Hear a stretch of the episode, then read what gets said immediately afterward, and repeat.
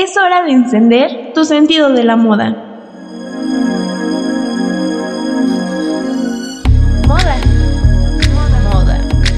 Moda. Moda. Moda. Moda. On. Ya comienza Moda On.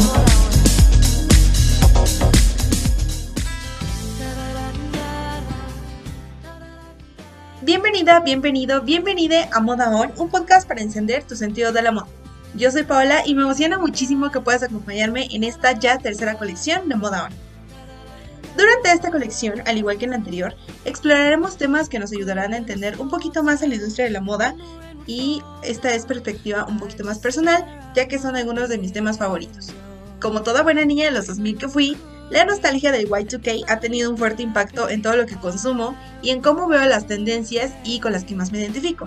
Por lo que esta semana hablaré de Y2K y cómo es que el mundo y yo lo vemos. A veces es muy sencillo preguntarse por qué cierta moda o ciertas tendencias regresan, si es que solamente trata, bueno, los diseñadores tratan de hacer un remake de lo que ya está.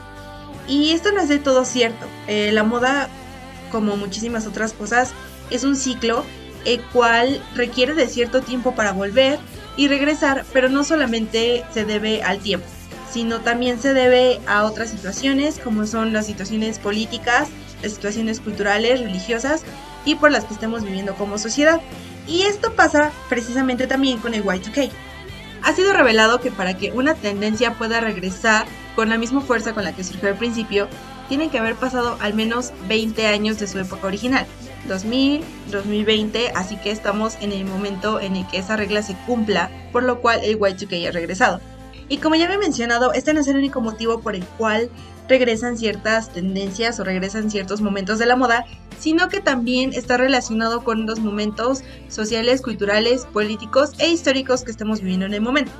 Por ejemplo, hace 20 años había mucha duda, incertidumbre, incluso hubo una pandemia, si se puede llamar de alguna forma, eh, del VIH, solo por poner ejemplo. Actualmente tenemos el COVID y obviamente también hubieron muchísimas revoluciones tecnológicas de ideas, Así que son cosas que hemos estado reviviendo y hemos estado tratando de cambiar y adaptar a nuestra sociedad, por lo cual esta tendencia se ha vuelto un poco más fuerte en cuanto a cómo actualmente nos relacionamos con ella e incluso podemos identificarnos con esta.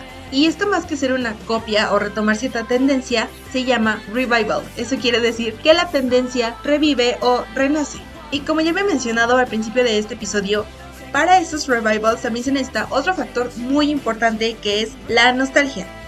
Obviamente no puedo sentir esa nostalgia, ya que en ese momento solamente era una niña que muchas veces no me daba cuenta de ciertas situaciones políticas, sociales y culturales, pero hay personas de generaciones anteriores que sí estuvieron más presentes dentro de todo esto, lo cual poco a poco lo van inculcando en sus hijos.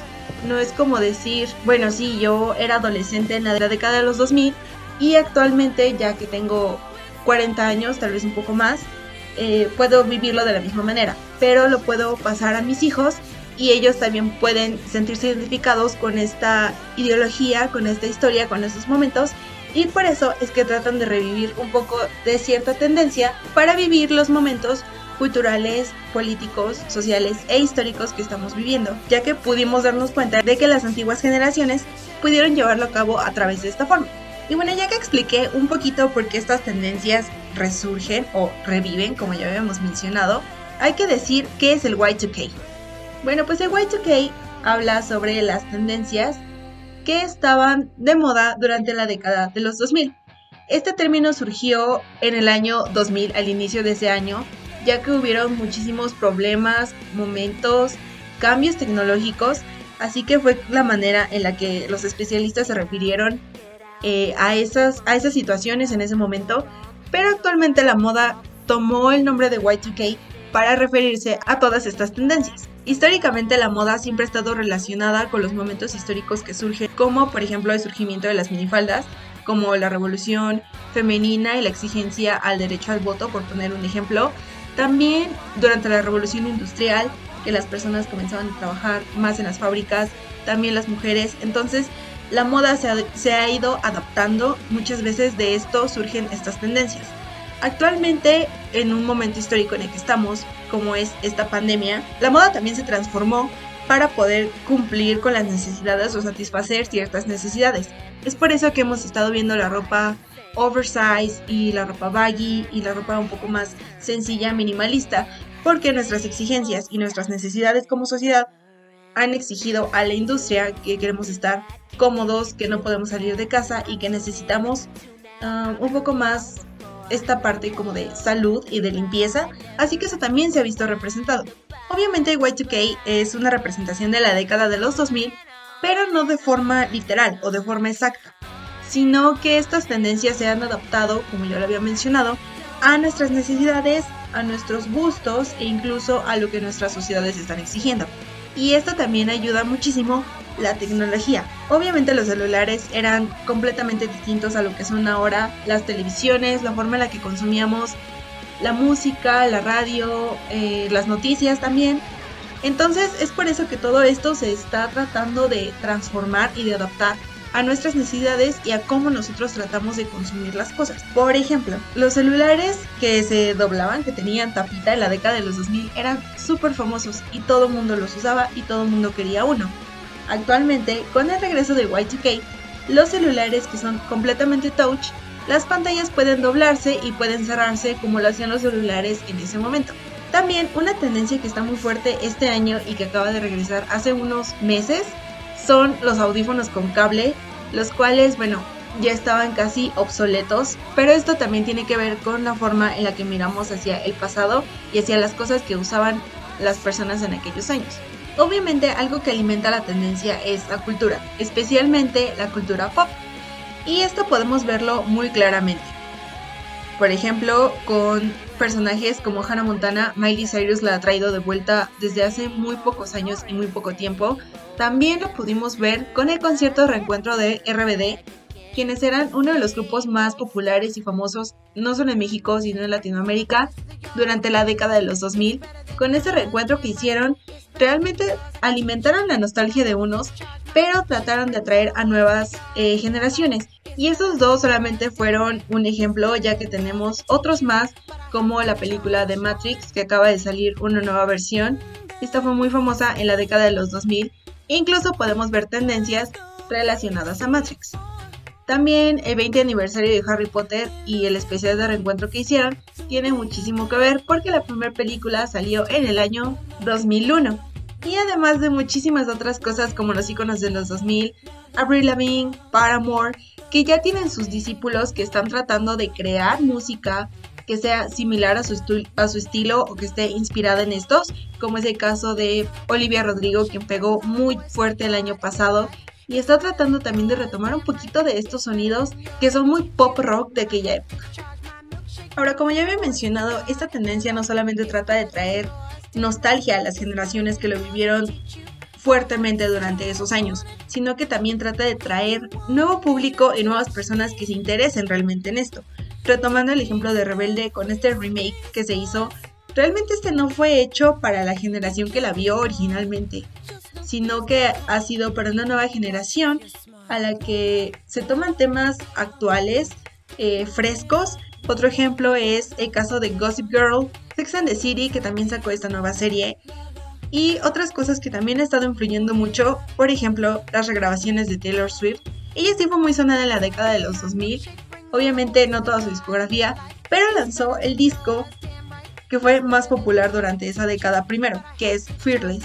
Tenemos canciones como Love Story y You Belong With Me, que fueron iconos del 2008, 2009 aproximadamente.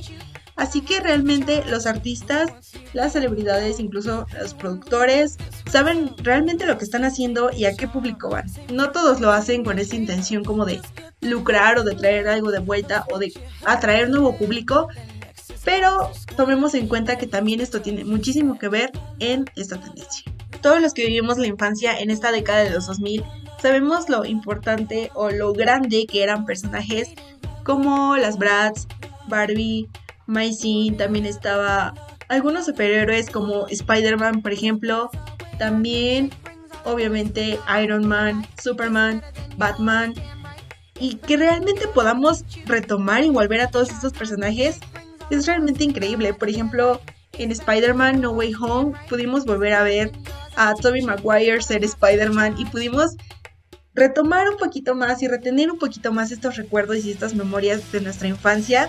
Actualmente las Bratz son súper sonadas y súper famosas en todos lados, que nos recuerdan momentos de cuando éramos niños, jugábamos con las muñecas, veíamos los programas de televisión, íbamos a la escuela, cosas que actualmente ya no estamos haciendo tanto como antes. El simple hecho de que ya no podamos salir, ir a la escuela, era algo que veíamos tan cotidiano y que ahora ya no lo tengamos, esto también está alimentando esta nostalgia y esta necesidad de tener cosas que antes teníamos y que dábamos mm, por sentadas. Los juguetes también juegan un papel súper importante. Tenemos juguetes de colección de marcas muy famosas, de Lego, por ejemplo, de Mattel, y personajes y películas muy famosos y muy icónicos que también tenemos.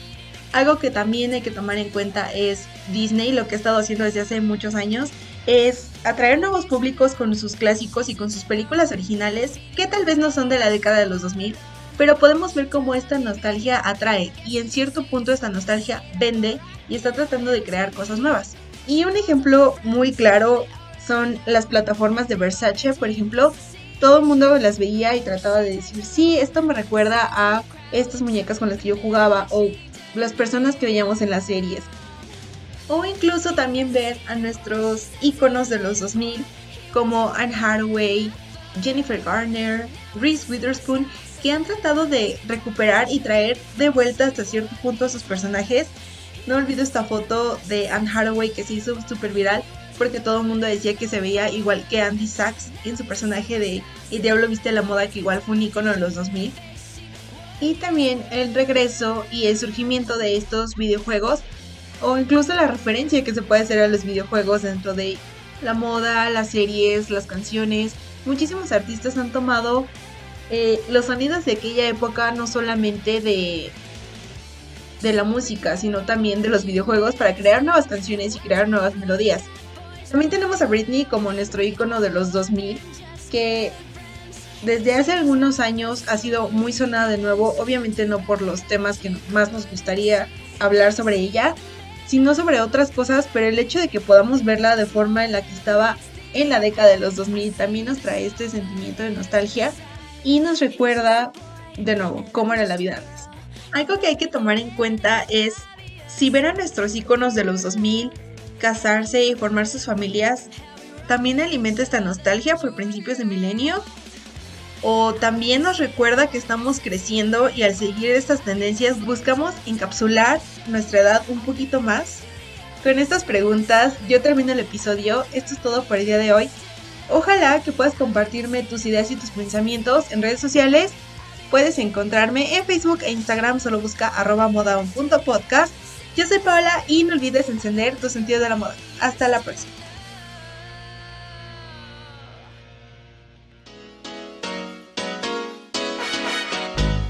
Estás en modo on, atrévete a probar cosas nuevas. Nos escuchamos en el próximo episodio de Moda On.